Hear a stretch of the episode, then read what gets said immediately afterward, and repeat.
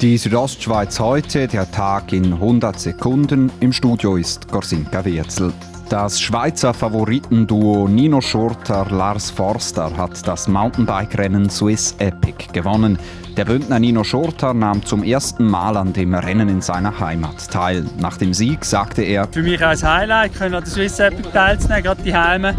Sehr viele Trails, äh, ja, sind meine, meine Home Trails und hat Spaß gemacht. Das Swiss Epic führte in den letzten fünf Tagen von Lax über Arosa bis nach Davos. In Avers ist gestern Abend ein Stall bei einem Brand zerstört worden. Personen und Tiere kamen bei dem Feuer nicht zu Schaden, wie die Polizei mitteilte. Die Brandursache ist noch unklar. Der Tessiner Ständerat Marco Chiesa ist neuer Präsident der SVP. Die Delegierten der Partei haben den 45-Jährigen heute in Bruckwindisch im Kanton Aargau mit großer Mehrheit gewählt. Chiesa löst Albert Rösti an der Parteispitze ab. Dann zu den neuesten Corona-Zahlen in der Schweiz. Das Bundesamt für Gesundheit hat heute 295 neue Fälle registriert. Gestern wurden 306 Neuinfektionen gemeldet, vorgestern 266.